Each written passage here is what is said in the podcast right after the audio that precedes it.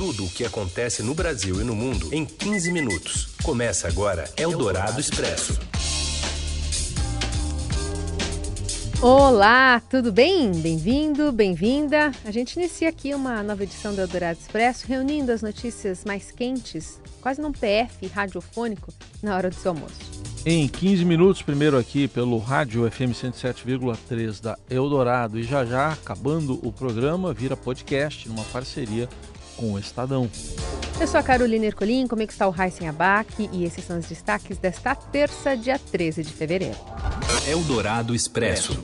A China muda o método de diagnóstico do coronavírus e registra mais de 200 mortes e 15 mil infectados em apenas um dia. O dólar bate R$ 4,38 e recua para R$ 4,32 com intervenção do Banco Central após o ministro Paulo Guedes dizer que o câmbio baixo até empregada doméstica conseguiu ir à Disneyland. E ainda um alerta aos pais sobre o perigo do desafio da rasteira e o tombo do Corinthians na Libertadores. Eldorado Expresso. A China decidiu mudar o método de diagnóstico do coronavírus e passou a incluir casos verificados clinicamente e não somente em exames de laboratório. Com isso, a província de Hubei registrou mais de 14 mil, aliás, 14.840 casos e 242 novas mortes pela doença em apenas um dia. A mudança fez o número de óbitos na China aumentar para 1.368 e o total de infectados chegar a cerca de 60 mil. Cerca nessa quinta-feira, o Japão confirmou a primeira morte pelo coronavírus no país, uma mulher de cerca de 80 anos na região metropolitana de Tóquio. Este é o segundo caso fora da China. A primeira morte ocorreu na semana passada nas Filipinas. No Brasil, o último balanço do Ministério da Saúde informa que há 11 casos suspeitos em investigação e nenhum confirmado.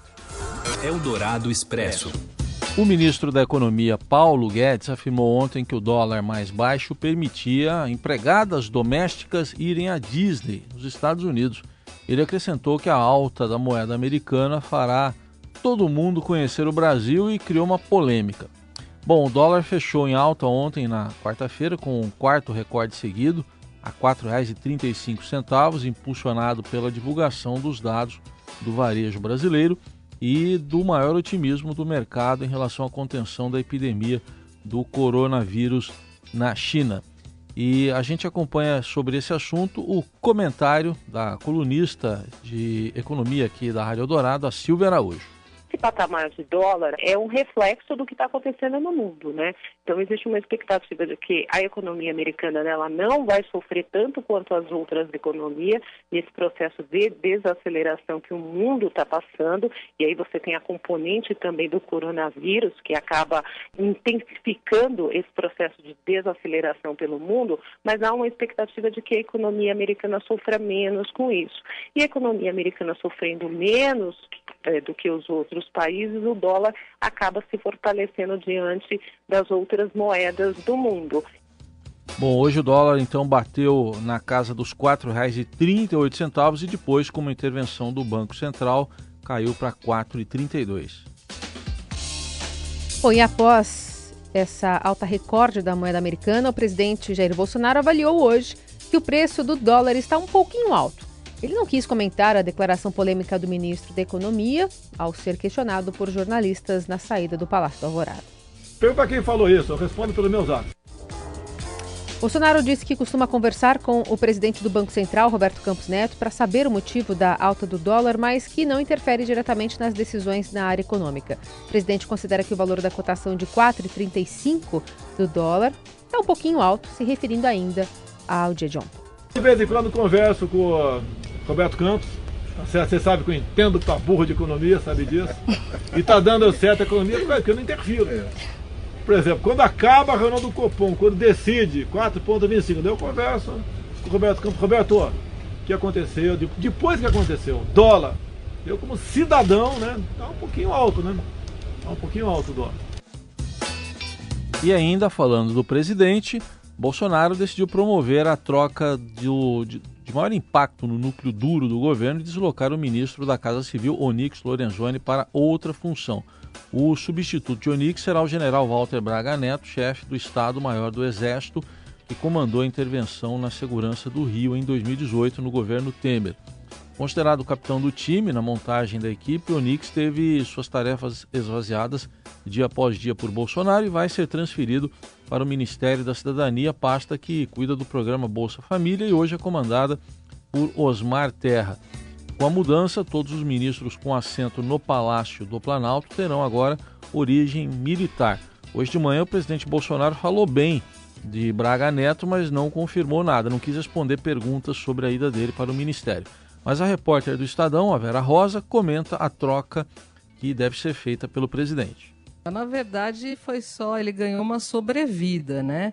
Porque ele vem dia a dia perdendo força na, na Casa Civil. Onix, que foi nomeado é, no início do governo como um poderoso ministro da Casa Civil, tinha articulação política do governo, mas no decorrer do passado tempo ele foi se enfraquecendo. Então todos agora que estarão no Planalto, né, com a entrada do Braga Neto, terão origem militar. Realmente o presidente é, se aconselha muito com essa ala militar.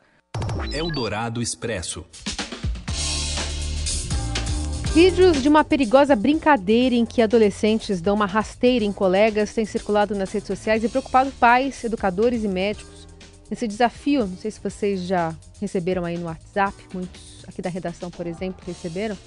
Dois jovens se posicionam ao lado de um colega que é orientado a pular e então recebe o golpe. Geralmente é filmado por um quarto colega. A pessoa acaba caindo e batendo a cabeça no chão. Especialistas afirmam que a queda pode causar danos no crânio, no cérebro e na coluna.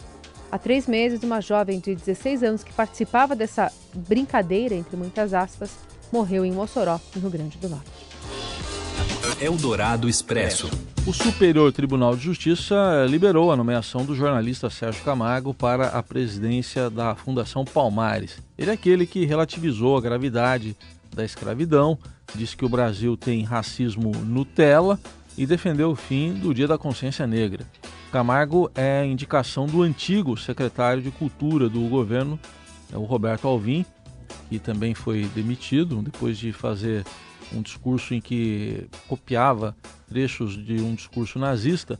Bom, mas agora a frente da cultura deve ficar, ela já aceitou o convite, falta marcar a data do casamento, a atriz Regina Duarte. E quem comenta é o colunista de política da Rádio Dourado, Alexandre Garcia.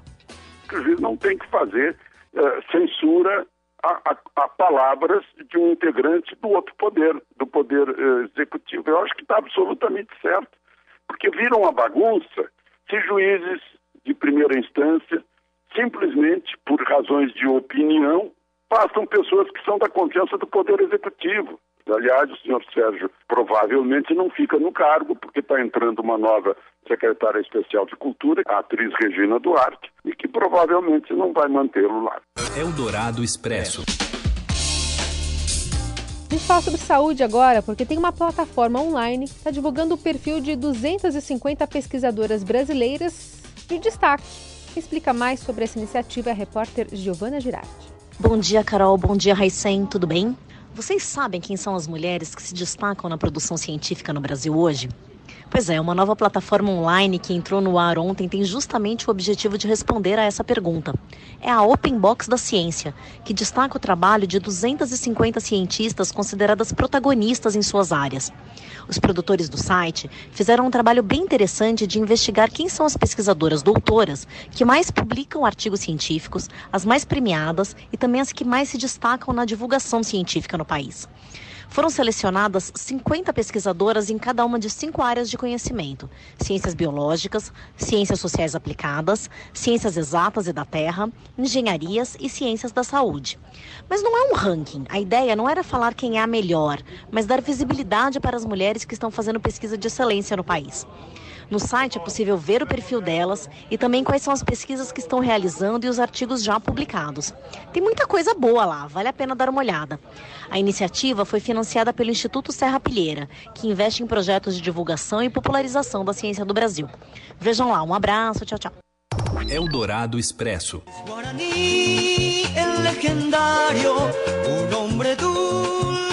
A eliminação do Corinthians da Libertadores, além da frustração da torcida, gera um tombo financeiro para o clube.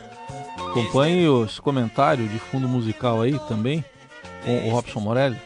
Olá, amigos! Hoje eu quero falar deste Corinthians, deste Corinthians que não está mais na Libertadores da América. Ai, ai, ai, ficou para trás diante do Guarani, venceu por 2 a 1 diante da sua torcida, 40 mil torcedores corintianos apoiando o time, mas o resultado 2 a 1 o resultado não foi suficiente para manter o Corinthians na Libertadores. E agora, algumas coisas precisam ser revistas. Nada, nada de demitir treinador, de reforçar o elenco, de dispensar atleta, não é nada disso.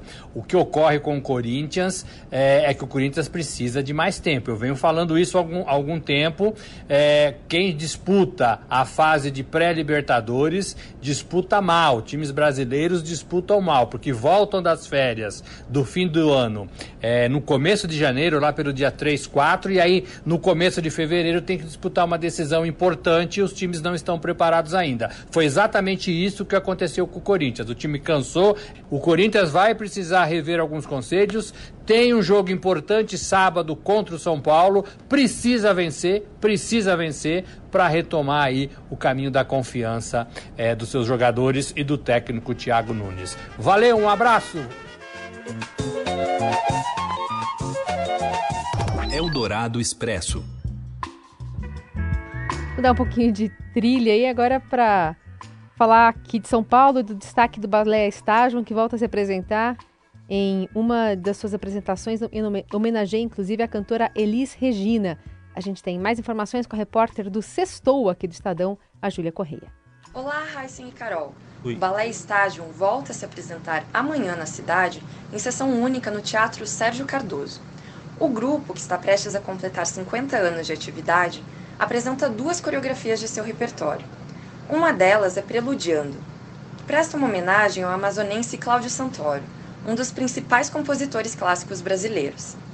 Já a coreografia Sonhos Vividos tem como fio condutor a produção da cantora Elis Regina, um dos nomes que inspiraram ao longo dos anos o processo criativo do grupo. Aliás, o Balé Estágio é conhecido como uma das primeiras companhias de dança a utilizar trilhas sonoras da MPB em seus trabalhos. A apresentação, como eu disse, ocorre amanhã às 20 horas no Teatro Sérgio Cardoso. Os ingressos custam 40 reais. E assim a gente encerra o Eldorado Expresso de hoje. Amanhã tem mais para conversar conosco, você já sabe.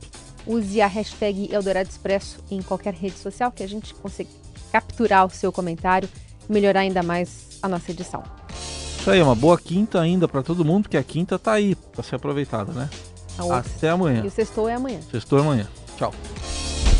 Você ouviu Eldorado Expresso tudo o que acontece no Brasil e no mundo em 15 minutos.